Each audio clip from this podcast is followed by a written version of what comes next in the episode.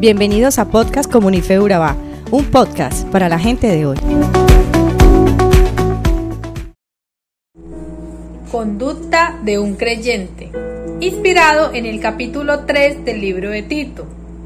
El hombre es un ser social por naturaleza.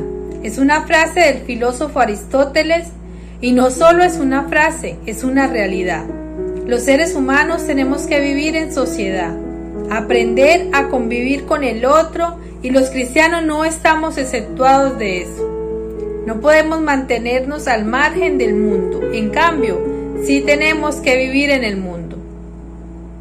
Jesús mismo lo dijo en Juan 17:15, no te pido que los saques del mundo, sino que los protejas del maligno. Por eso Pablo en este libro le pide a Tito que le recuerde a los creyentes algunas de las responsabilidades que tenemos como cristianos para llevar una vida recta en la sociedad.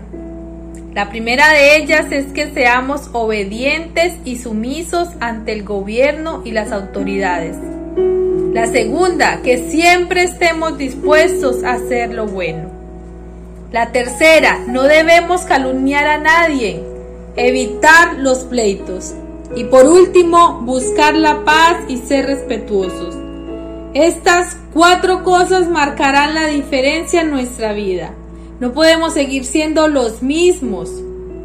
Nuestra vida tiene que ser cambiada y transformada cuando tenemos un encuentro con Jesús. Pablo dice, antes éramos y hacíamos todo lo contrario.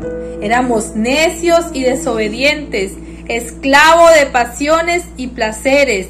Vivíamos en la malicia y en la envidia. Éramos detestables y nos odiábamos unos a otros. Pero eso se tiene que convertir en nuestro pasado.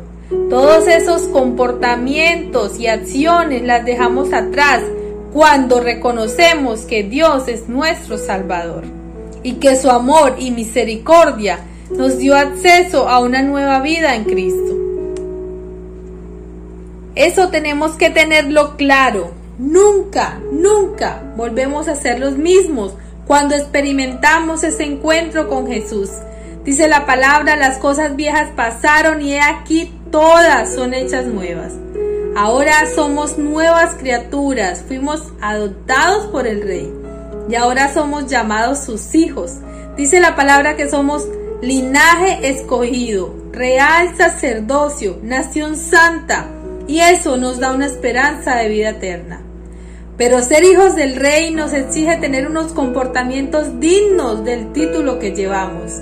O imagínate un nutricionista incitando a sus pacientes a comer mal o a un abogado instando a sus clientes para violar la ley. No tiene sentido, ¿verdad?